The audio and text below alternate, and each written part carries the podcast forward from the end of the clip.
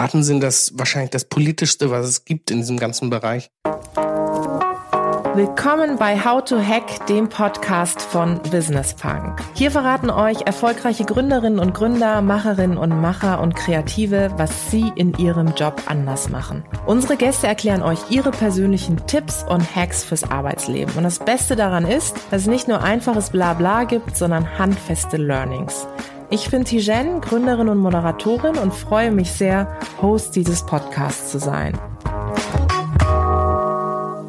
Hallo zusammen und herzlich willkommen zu einer neuen Folge von How to Hack, dem weltbesten Podcast von Business Punk. Ich freue mich sehr, dass ihr eingeschaltet habt. Wir haben heute ein wirklich spannendes Thema, nämlich das Thema Data Governance. Und bevor jetzt alle abschalten und denken, oh mein Gott, worum geht's? Ich habe den absoluten Experten hier am Start, der mit uns gemeinsam die Komplexität des ganzen Themas so ein bisschen aufbrechen wird und auch ja, aus seinem Background ein bisschen erzählt. Wir sitzen hier im schönen Berlin und er ist Gründer und Direktor des Think Tank iRights Lab und er heißt Philipp Otto und ich freue mich, dass du da bist. Herzlichen Dank für die Einladung. Ich habe das vorhin kurz gesagt. Dieses Thema Data Governance, das ist ja für viele so wahnsinnig komplex und nicht weit weg. Und ich habe gemerkt, ich hatte vor kurzem eine Veranstaltung zum Thema, ich sag mal generell Daten und Innovation dass es immer ein paar Aspekte gibt, wo sich Leute drauf stürzen. Wenn du jetzt auf einer Familienfeier bist, wie erzählst du Menschen, die mit deinem Job gar nichts zu tun haben, was du eigentlich den ganzen Tag machst? Das ist hochkomplex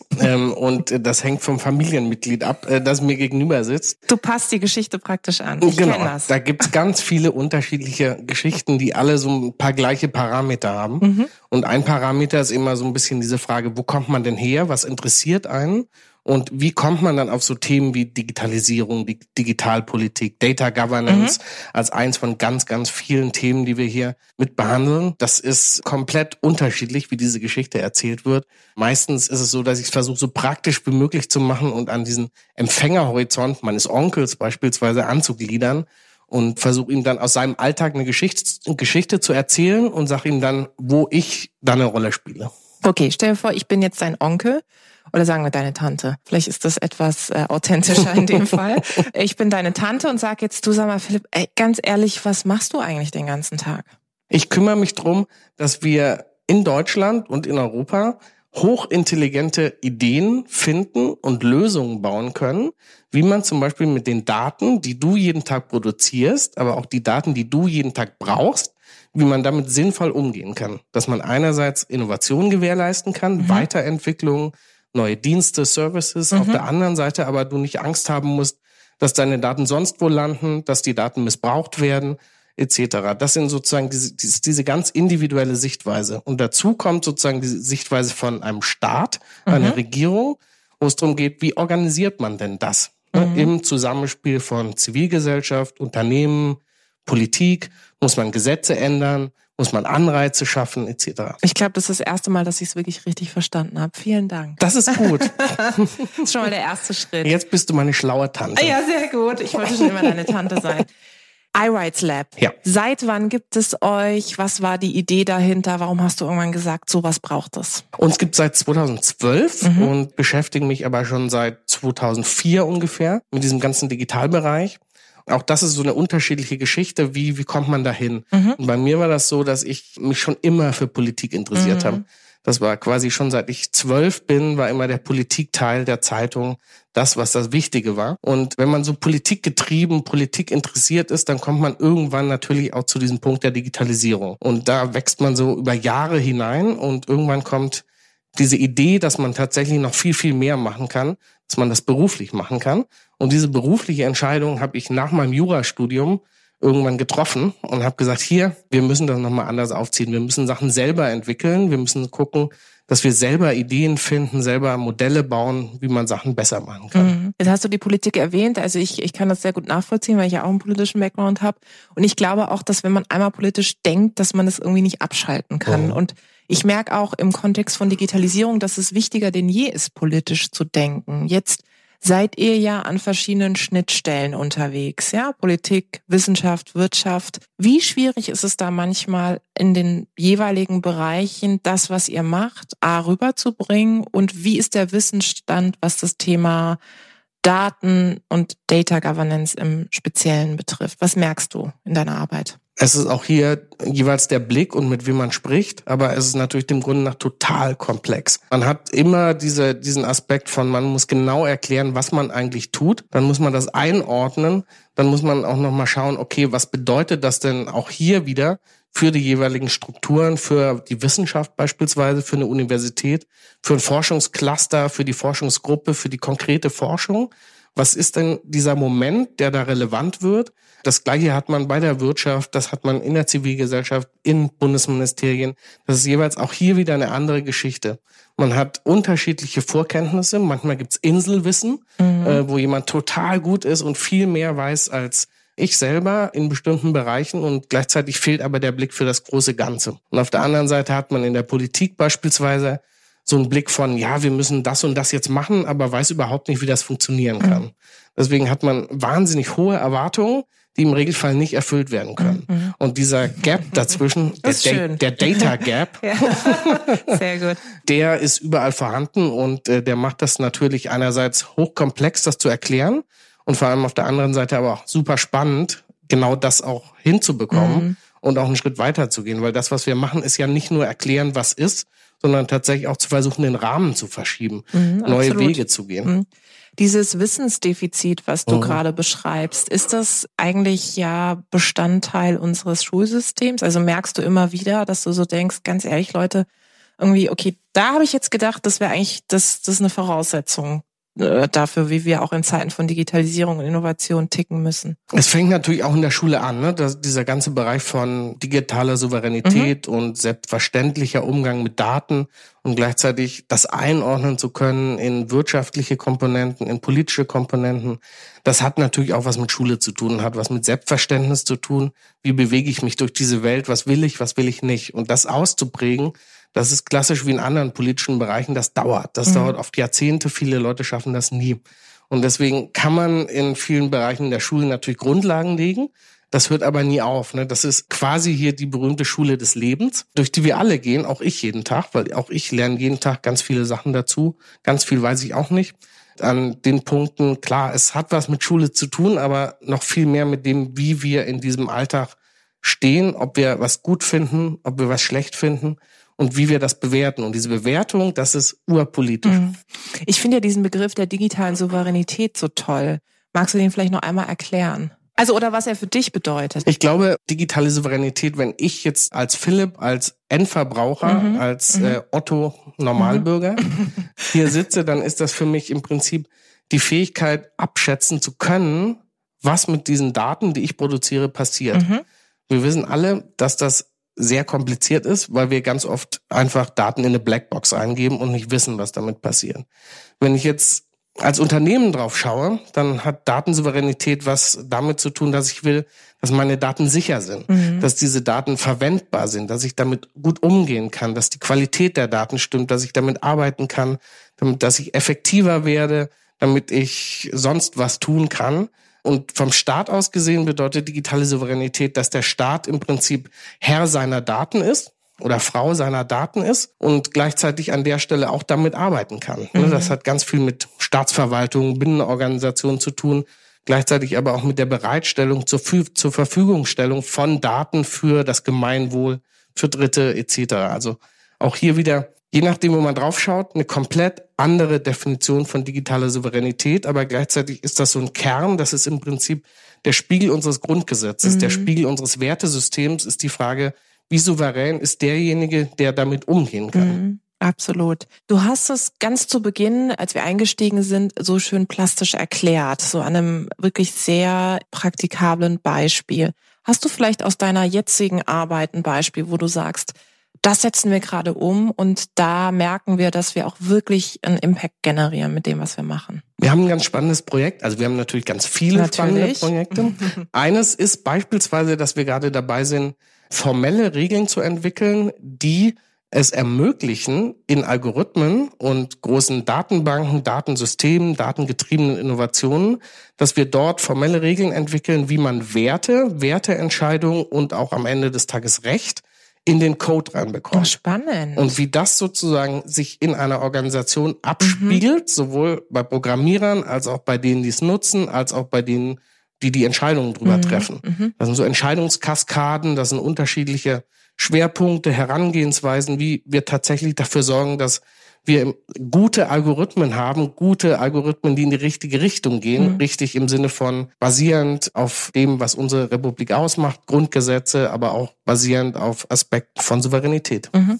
Das ist ja tatsächlich ein Riesenthema, das Thema Datenethik. Ja, ich, ich habe so das Gefühl, jetzt, ich sag mal, in meiner Filterbubble, dass es insbesondere so in den letzten, ich würde sagen, zwei Jahren extrem angezogen hat, dass man, wenn man Veranstaltungen zum Thema Daten hat und durchführt, dass es relativ schnell zu dem Punkt geht, naja, was für ein Wertesystem haben wir eigentlich? Diese philosophische Komponente, die das Ganze hat, ist es nicht auch manchmal schwierig, weil es dem Ganzen nochmal so eine Ummantelung gibt, wo man denkt, okay, wo fängt man jetzt an zu definieren, welcher Wert für dich oder für mich jeweils gut ist? Wie geht ihr da vor? Man kann immer alles als Problem sehen oder als hochkomplexe Situation oder man kann das hinstellen und sagen, okay, wie lösen wir das jetzt und wo ist eigentlich unsere Position und wie kriegen wir jetzt hier diesen Punkt gefixt. Mhm. Und genau diese zweite Vorgehensweise ist unsere, dass wir versuchen, das nicht als großes Problem, nicht als hohe Komplexität zu sehen, sondern dass wir tatsächlich sagen, okay, wenn wir sagen, wir brauchen einen europäischen dritten Weg im Bereich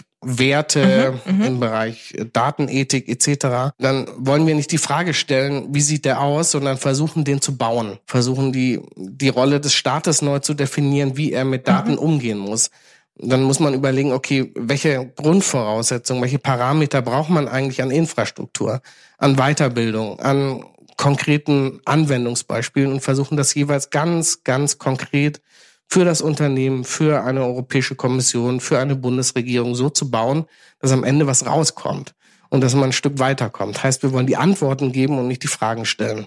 Und das ist natürlich ein Stück weit wahnsinnig komplex, aber es ist immer die Frage der Wahrnehmung. Mhm. Also man kann sagen, das ist super, dafür stehe ich jeden Morgen auf. Oder man kann sagen, Hilfe, wie komme ich da überhaupt nur durch? Irgendjemand Drittes entscheidet über mein Leben, aber genau das sollte nicht sein. Wir alle sind so gut wie die anderen und deswegen sind wir alle in der Verantwortung, daran zu arbeiten und das vor allem auch politisch zu sehen, mhm. gesellschaftlich zu sehen. Wir entscheiden heute, wie dieses Framing ist. Wir entscheiden über die Zukunft an dieser Stelle. Daten sind ja auch politisch, oder? Also es ist ja nicht so, dass sie unpolitisch sind. Man kann, man kann sie ja politisch oder politisieren auch ein Stück weit. Daten sind das wahrscheinlich das politischste, was es gibt in diesem ganzen Bereich. Das fängt an von Bevölkerungsstatistiken über Kaufkraftstatistiken, Daten zu einzelnen Personen, der ganze Staat ist über Daten gesteuert und diese Hebelwirkung, die mit der Digitalisierung der massenhaften Verfügbarkeit von noch mehr Daten da ist, die wird nicht annähernd gesehen heute. Mhm. Weil man kann natürlich einen Staat, ein Gemeinwohl, ein Gemeinwesen, eine eine ganze Demokratie, einen ganzen Kontinent über Daten steuern. Und ehrlich gesagt werden wir auch dahin kommen. Und je schneller wir da sind, desto besser ist das. Und das ist alles politisch, was da passiert. Es gibt keine unpolitischen Daten an dieser Stelle, weil es immer diese Frage ist, wo kommen die her? wer kriegt die, wer hat Zugriff drauf, wie ist die Klassifizierung, was wird damit gemacht, etc. Das ist so riesige Kaskaden, die nicht annähernd gesehen werden. Und die Daten führen ja auch dazu, oder die, die Diskussion um das Thema Daten, finde ich, ist ja ein hochemotionales Thema. Ja, Das ist ja ganz interessant, weil Daten an sich ja eigentlich erstmal nicht emotional sind, aber in dem Moment, wo wir darüber diskutieren, merke ich immer wieder, sind sie extrem emotional. Ich habe es konkret da mal gemerkt, als ich eine Kolumne geschrieben mhm. habe, publiziert habe zum Thema, dass wir ein neues Verhältnis zum Thema Datenschutz brauchen in Deutschland, also einen neuen positiven mhm. Umgang. Mhm. Das war die meistgelesenste Kolumne, weil mir ganz viele Menschen von bis geschrieben haben. Also ich mhm. habe sehr viele nette, früher würde man sagen, Leser und Leserinnenbriefe bekommen, bis hin zu Leuten, also zugestimmt, als auch Leute, die gesagt haben, was will diese olle Frau uns da erzählen. Mhm. Da habe ich aber erst mal gemerkt, wie hoch emotional dieses Thema ist. Merkst du das auch in deiner Arbeit? Ich merke es positiv gesehen, weil man so unglaublich viel damit machen kann. Mhm. Wenn man Daten hat und die entsprechend aufbereitet, ist das eine Waffe, die man in der Hand hat. Wenn man Daten ordentlich klassifizieren kann, dann ist das ein wirkliches Machtinstrument in dem Moment. Man kann Sachen steuern, die man davor nicht steuern konnte. Und natürlich immer, wenn Macht eine Rolle spielt, immer wenn ein Impact auf einen Alltag eine Rolle spielt, wo man nicht genau weiß, wo kommt das her, was bedeutet das, wo geht das hin, dann hat das immer eine, eine riesen Emotionalisierung zur Folge von allen die daran irgendwie beteiligt sind. Die einen haben Angst, die anderen sagen, das geht viel zu langsam, wir könnten noch mehr, die Dritten wollen auf den Mond fliegen. Das ist sozusagen diese weite Range an, an Interpretationen, die Daten und der Umgang mit Daten zulässt, der natürlich hoch emotionalisiert und ganz, ganz viele Leute auf unterschiedlichsten Ebenen mit unterschiedlichsten Blickwinkeln emotionalisiert. Völlig faszinierend. Absolut. Vor allem, wenn man die Diskussion anschaut, je nachdem auch gerade in welchem Bereich man ist, das ist, was wir kurz vorhin angesprochen hatten, ob jetzt konkret Politik, also der Staat, Ministerien oder Wissenschaft oder Wirtschaft, ist es ja nochmal eine andere Komponente, die dann im Fokus steht. Findest du denn, dass wir in Deutschland entspannter werden sollten, was das Thema Daten betrifft? Wir sollten lösungsorientierter werden. Das hat wenig mit entspannt oder unentspannt zu tun, sondern man braucht die Lösung und daraus leitet sich Entspannung oder weniger Entspannung ab. Weil diese Lösungen und diese Modelle, wie wir denn konkret dann damit umgehen wollen, wie wir mit Datenbeständen des Staates umgehen wollen, wie wir sie zur Verfügung stellen, was man damit machen kann, an dieser Stelle als Beispiel, oder auch die individuellen Verbraucherdaten, was damit passiert und eben was auch nicht, das muss einfach festgelegt werden. Und dann brauchen wir Klassifizierungen, da muss der Staat klare Rahmenbedingungen festlegen, damit jeder weiß, was geht und was nicht geht. Deswegen diese Lösungen, diese ganz konkreten Modelle, die schaffen Klarheit und die schaffen in dem Moment dann auch Sicherheit. Und dann sind wir total entspannt hier. So, wenn klar ist, das geht und das geht nicht. Das ist wie im Straßenverkehr. Ich weiß, ob ich über die rote Ampel fahren darf oder nicht und ich weiß, wann ich gerade noch so rüberfahren darf. Deswegen, wir brauchen ganz ähnliche Sicherheiten und Klarheiten da drin, aber diese müssen positiv ausgestaltet sein, weil das sind riesige, unglaubliche Chancen, die wir heute noch nicht annähernd sehen, was man damit machen kann. Mhm. Aber Missbrauchspotenzial, je größer die Chancen, ne, je mehr Licht, desto mehr Schatten. Deswegen müssen wir uns auch überlegen, wie kriegen wir diese Sicherheit da rein? Wie kriegen wir beispielsweise die Richterschaft in Deutschland besser ja. mhm. darauf vorbereitet, mhm. dass sie überhaupt agieren kann? Wir haben heute in ganz vielen Fällen so, so einen kleinen Richtervorbehalt, dass der Richter entscheiden muss, dass und das ist okay in der Datenweitergabe. Mhm. Das ist völlig unzureichend. Ich glaube, man braucht nicht einen, sondern drei Richter, die beispielsweise über bestimmte Fälle entscheiden. Und so hat, haben wir überall Auswirkungen in jeder einzelnen Verästelung unseres Staates. Wie hast du denn die Diskussion rund um die DSGVO erlebt? Also ich sag mal, ich erzähle mal so ein bisschen aus, aus meiner Bubble. Als Unternehmerin habe ich festgestellt, also auch gerade als jemand, die ein kleines Unternehmen hat, ein Startup, wie es so schön heute heißt, war das erstmal am Habe ich auch. Stimmt. War das erstmal um mich herum Panik. Also es war so, dass mich irgendwelche Leute angerufen haben, gesagt haben, Jen, hast du dich schon fit gemacht? Hast du schon gesehen, was da auf euch zukommt? Ich gebe dir mal die Adresse von einer guten Anwältin oder von einem guten Anwalt. Wir haben ehrlicherweise relativ viel Geld investiert, sehr viel Geld ausgegeben, um gefühlt an dem Punkt zu sein, wo wir eigentlich vorher schon waren. Also entweder lag es daran, dass wir vorher schon so gut waren, ja, Stichwort, äh, wir machen ja auch viel Veranstaltungen, Newsletter, mhm. Community getrieben, oder wir sind irgendwie, keine Ahnung, an die falschen Leute geraten. Ich habe das dann so ein bisschen gespiegelt und habe ein paar befreundete Gründerinnen und Gründer gefragt, denen ging es ehrlicherweise ähnlich. Ist es ein Phänomen gewesen in der Zeit oder haben wir uns da einfach selbst verrannt? Auch hier verschiedene Sichtweisen. Die Sichtweise des Staates, von dem was wahnsinnig wichtig, dass das gibt, weil es hat diesen Pflock gebraucht, dass tatsächlich per Verordnung, per Gesetz Sachen festgelegt werden, die davor in diesem Rahmen nicht festgelegt waren. Deswegen war das eine Riesenerrungenschaft, die da Jan Philipp Albrecht im Europäischen Parlament durchgebracht hat. Und der, auch der Kompromiss, der am Ende rausgekommen ist, ist zu 90 Prozent mhm. völlig in Ordnung. Da haben wir bei anderen äh, Regelungen wesentlich schlechtere Quoten. Wenn ich jetzt als Unternehmer drauf schaue, dann teile ich deine Einschätzung komplett. Wir haben erstmal das Phänomen, wo kein Kläger, da kein Richter. Das wird noch nicht so verfolgt, wie es verfolgt werden könnte. Wenn das der Fall wäre, hätten wir eine andere Diskussion, glaube ich. Auch bei uns war das so. Wir haben mehrere Zehntausend Euro bislang in die Same. Umsetzung der Datenschutzgrundverordnung ausgegeben. Wir haben sozusagen an vielen Punkten auch hochkomplexe Sonderregelungen bei uns durch die Arbeit, die wir Klar. machen, mhm. die teilweise auch sehr, sehr vertraulich ist. Mhm. Deswegen ist das nochmal ein anderer Fall als der Durchschnitt. Aber wir kämpfen bis heute drum. Und ich habe zwei Anwälte, die gut sind die nicht nur gut sind, sondern auch ständig damit beschäftigt sind. Mhm. Und wir haben heute noch in ganz vielen Punkten keine vollendete Klarheit, wie wir damit umgehen sollen. Aber denkst du dann nicht manchmal aus Unternehmerperspektive so, ey, ganz ehrlich, what the hell, warum tue ich mir das jetzt an? Also ich meine, ich muss es machen, ja. Mhm. Aber gerade bei dir in dieser Schnittstelle aus einerseits mhm. bist du jemand, der die Schnittstelle mhm. ist für viele Menschen, die mit Daten zu tun haben, der Aufklärung betreibt, der Dinge anschiebt in dem Kontext. Auf der anderen Seite auf einmal betrifft es dich selber.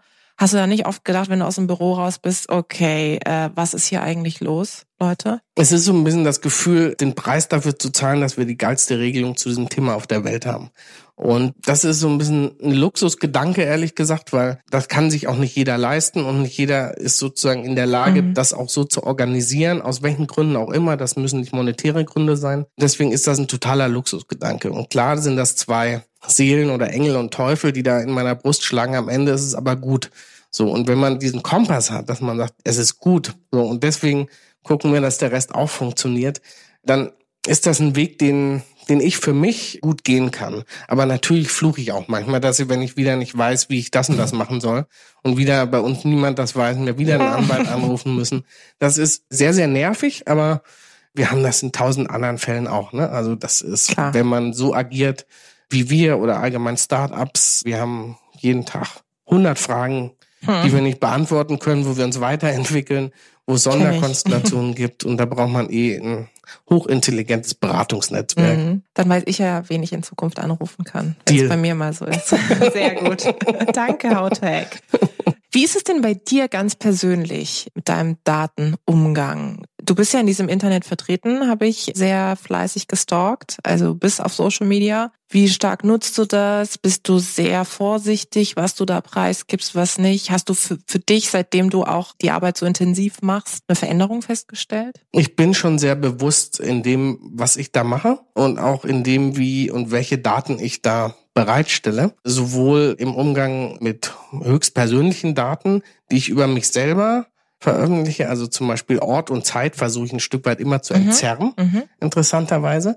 Und manchmal poste ich dann Fotos, da war ich aber vor drei Tagen, ja. etc. Also das ist so tatsächlich so ein bewusster Moment, wo ich Ort und Zeit meines Aufenthaltsortes ab und an versuche zu entzerren. Weil du nicht willst, dass, dass die Leute genau wissen, wann du wo bist? Oder genau. weil, weil du nicht willst, dass da Kausalitäten, sage ich mal, abgeleitet werden können? Vielleicht beides. Beides. Mhm. So. Mhm. Das ist zum Beispiel so ein, so ein Aspekt. Ich bin immer im vollen Bewusstsein darüber, dass das, was ich da poste, als relevant angesehen wird und von Dritten gesehen wird, die mich damit später konfrontieren werden. Mhm. Das macht ein Stück weit vorsichtig. Gleichzeitig kann man aber natürlich politisch damit spielen ja, und kann, kann mhm. auch nochmal andere Sachen und andere Leute anpieksen. Wo ich total vorsichtig bin, ist, das mache ich eigentlich überhaupt nicht, ist äh, Informationen über Dritte zu veröffentlichen. Also man findet kaum Fotos mit mir, wo ich irgendwie mhm. einfach so ein Bild veröffentliche, wo noch jemand anders drauf ist. Mhm.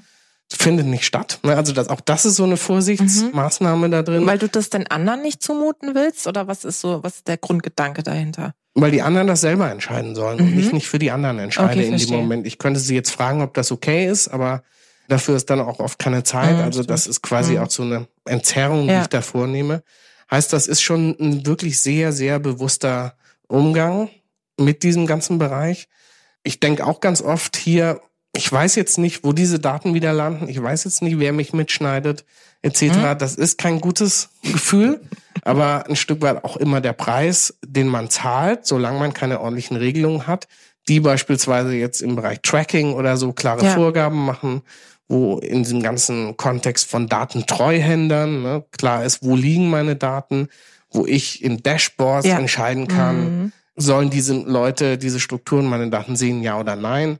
Und äh, ich versuche dann immer dieses ungute Gefühl sofort in Produktivität zu verwandeln und mich dann darauf zu stürzen, dass wir dann auch diese Modelle entwickeln müssen oder darauf hinwirken müssen, dass diese Situation besser wird. Mhm. Ich habe da keine schlechte Laune oder denk, ich bin hilflos oder ausgeliefert als Opfer, sondern ich versuche diese Energie sofort umzuwandeln in Konstruktivität, Pragmatismus und politischen Veränderungswillen. Es sind ja auch wieder so Cases, ne? Also wenn du jetzt irgendwas erlebst, dann kannst du das eigentlich direkt nehmen und sagen, okay, was können wir jetzt wirklich tun? Wo können wir nochmal gestalten an der Stelle? Genau, definitiv. Du hast gerade andere erwähnt. Wenn du jetzt mhm. andere beobachtest, speziell in der Nutzung auch von Social Media, denkst du ja manchmal so, oh, war ja so ein Grundkurs Datennutzung, Datensicherheit wäre schon gut für dich? Hm, oder ich, nimmst du das gar nicht so? Ich denke viel mehr äh, oder ganz oft, dass Social Media schon ein sehr genauer Spiel der Persönlichkeit dann auch ist. Und ich das manchmal eine Zumutung finde, was mir die Leute wieder zumuten von ihrer Persönlichkeit. Weil ich will nicht über die Kinder informiert werden. Ja. Ich will nicht über sonst was informiert werden auf den entsprechenden Kanälen. Das ist dann eher so dieser Moment, wo ich denke, pff, muss es sein? Muss das jetzt ja. wirklich sein? Ne? Gerade weil du das Thema Kinderbeispiel anbringst, no offense an der Stelle für die Leute, die zuhören und vielleicht ganz viel über ihre Kinder auf Instagram posten. Ich, ich habe keine Kinder, ich habe nur Hunde. Die haben auch einen eigenen Account, okay, ich sag's jetzt. Mhm. Aber ich finde es wirklich schwierig. Das mhm. ist das, was du mit Dritten sagst. Das ist ja. unabhängig, ob das Kinder sind oder ich meine, jetzt bin ich halt viel in so Community-Events, aber da ist ein Commitment da, ja. da gibt's vorher einen Zettel oder irgendwie in der Mail ist das irgendwie mit angekündigt. Ja. Da wissen das alle. Ich finde es schwierig für Leute, die du mit reinziehst. Und ich finde gerade ganz junge Menschen, die noch nicht diese Entscheidung treffen können für sich. Ich weiß nicht, woher das kommt. Ich finde es echt unangenehm zum Teil. Ja, man darf ähm, junge oder auch ganz junge Menschen nicht unterschätzen. Ja. Die haben oftmals ein, ein besseres Gefühl für Social Media, für auch Darstellung als wir Alten. Ich fühle mich jetzt. Ich habe dich einfach Ende. mal mit reingezogen, ja, genau, so als meine Wahltante. Ja. Und ähm, deswegen, die haben da schon ein gutes Gespür dafür. Trotzdem muss man das nicht gut finden. Ja. So und das ist dann auch immer dieser Moment von, welches ist der Ort, wo man sich bewegt, was tangiert einen ist ganz schwierig. Ne? Mhm. Ne? Also ich, ich bin da komplett bei dir an der Stelle. Ich würde ganz vielen sagen, ey, muss das jetzt sein? Ne? Mhm. Ich würde Eltern, die, die nicht wissen, was sie ihren Kindern beibringen sollen, sagen, sei mal vorsichtig, ne? Und guck auch hier, da muss jetzt nicht irgendeine persönliche Information auf den Insta-Account von deiner Tochter drauf, etc. Ja, eben. Mhm. Und ganz wichtig ist, die Accounts zumachen und so weiter und so fort. Also das sind so ganz viele Sachen mit ganz vielen, aber auch das wieder ganz viele Cases und es gibt aber andere Cases, die man anders entscheiden ja, sollte. Ja, ja. ja. Das ist aber dieses Lernen quasi in der Öffentlichkeit zu stehen, damit umzugehen, diese Verantwortung abschätzen zu können oder auch nicht. So mit den Hilfestrukturen, wenn es daneben gegangen ist. Es geht war wahnsinnig viel daneben. Wir mhm. hatten gestern erst interne Weiterbildung zu digitaler Gewalt gegen Frauen bei uns im Unternehmen und da wurde uns nochmal in einer Stunde bildhaft vor Augen geführt, was alles daneben gehen kann. Mhm. Und das sind lauter so Sachen, es ist nicht nur ein Spiel. Ne? Wir bewegen uns sehr hart in der Realität und damit müssen wir umgehen, egal wie wir jetzt Privatsphäre oder, oder Öffentlichkeit finden. Das sind individuelle Cases, auf die muss man reagieren. Mhm. Und auch für jeden ist das anders gut. Dieses Sensorium dafür zu entwickeln, da arbeiten wir ja dran. Du ja, arbeitest dran. Mhm. Du bist aber Profi da drin. Mhm. Und ganz viele Leute sind das nicht. Und wie kriegt man diese Hilfestellung ja, hin? Ja. Und wie kommt man in diese Entscheidungsmomente rein? Das ist so eine richtige Aufgabe im Sinne von Wissen weitergeben. Ja, und im Kontext von, sage ich mal, digitale Teilhabe wird das auch häufig ausgeklammert. Ja, mhm. es geht dann irgendwie um Kompetenzbildung. Wie nutze ich Tools? Wie kann ich kollaborativ denken und genau. arbeiten? Genau. Wie kann ich irgendwie Führung neu definieren? Aber es wird eigentlich gar nicht dieser erste originäre Baustein äh, beackert, nämlich was passiert mit meinen Daten im Netz. Das ist so ein Beispiel, das, glaube ich, sehr viele Menschen betrifft, aber es geht dann über zu, wenn ich gewisse Dinge preisgebe irgendwo über meine Geldkarte, was auch immer, was macht es dann, wie geht es weiter, was kann passieren. Und ich glaube, diese Aufklärungsarbeit zu leisten, ist extrem wichtig. Ja, und vor allem bei jeder Person, jede Person ist auch unterschiedlich. Ja, eben. Und mhm. dieser Moment, wo, wo Unsicherheit da ist, egal in welcher, in welcher Perspektive oder in welcher Situation, das kann sich auch verändern, trotz des gleichen Sachverhalts. Mhm. In diesem Moment muss man reagieren und mhm. man muss es lernen zu reagieren. Und das ist dieser Moment, auf den wir wirklich hinarbeiten müssen, wenn es um digitale Souveränität geht. Da drin muss dann entschieden werden, was ist diese Verantwortung von dieser Person? Was muss beigebracht werden, aber auch was muss ins Design beispielsweise rein? Wo muss man Menschen nochmal extra darauf hinweisen, ja. wenn sie das und das Stimmt. machen, dass sie hier aktiv nochmal zustimmen ja, müssen? Eben. Wie ist das mit dem Verfallsdatum mhm. von Daten mhm. etc.? Auch ne? spannend. Also ja. Dieses, ja, können wir ja, ich wollte gerade sagen, wir können, wir können einfach nochmal drei, vier Folgen dazu machen. Wir sind tatsächlich fast am, fast am Schluss und der Podcast heißt ja How to Hack und wir haben immer Nochmal zum Schluss konkrete Hacks. Wenn du jetzt nochmal drei Tipps mitgeben könntest an diejenigen, die da draußen zuhören und sagen, was mich als Individuum betrifft, was die Datennutzung betrifft, was kannst du mitgeben? Eins hatte ich gerade schon gesagt. Das ist immer sich zu vergegenwärtigen, was würde passieren, wenn das die Daten von jemand anderem wären. Fände ich das angenehm oder finde ich das nicht angenehm? Zweitens muss man sich immer wohlfühlen damit. Und man muss sich auch noch eine Minute nach dem Post damit wohlfühlen mhm. und noch drei Tage danach wohlfühlen. Und vielleicht kann man in dem Moment auch versuchen, die in drei Tagesperspektive einzunehmen, wenn man das Posting macht. Und das dritte ist, sich deutlich zu machen, wenn was daneben geht, wer hilft mir denn dann? Ne, kann ich meinen Freund, meine Freundin ansprechen? Mhm. Gibt es Leute, Anwälte, die mich im Zweifel raushauen? Wo kann ich mich informieren? Das sind relativ allgemeine Aspekte jetzt, aber diesen das ist die goldene Linie da drin, um Sicherheit zu gewinnen. Und man ist da nie allein. Ne? Und, mhm. und das muss man, muss man wissen. Man findet immer Waffenbrüder, Schwestern, die einem da helfen. Ja. Wenn man das ganz tief vergegenwärtigt und sich ganz tief merkt, dann kommt man aus vielen Situationen besser raus, als wenn man versucht, die alleine ja. zu lösen. Vor allem, ich fand das wirklich drei wertvolle Tipps, die in ganz verschiedene Bereiche ja anwendbar sind. Und Social Media ist da sozusagen ein Aspekt. Und ich fand auch das zu sagen, versetz dich in die Lage, was würdest du gerne auch bei anderen sehen wollen. Den Aspekt finde ich auch immer ganz toll. Und natürlich noch ein vierter Aspekt, der der wichtigste überhaupt ist.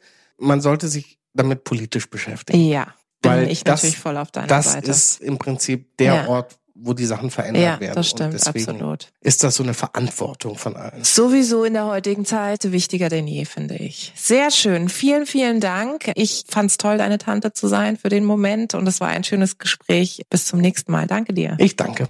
Vielen Dank da draußen fürs Zuhören. Ich hoffe, es hat euch gefallen. Lasst uns gerne Feedback da, Verbesserungsvorschläge, was wir besser machen können sollen, was wir vielleicht genau so behalten sollen. Abonniert uns fleißig auf iTunes oder Spotify. Ich freue mich aufs nächste Mal.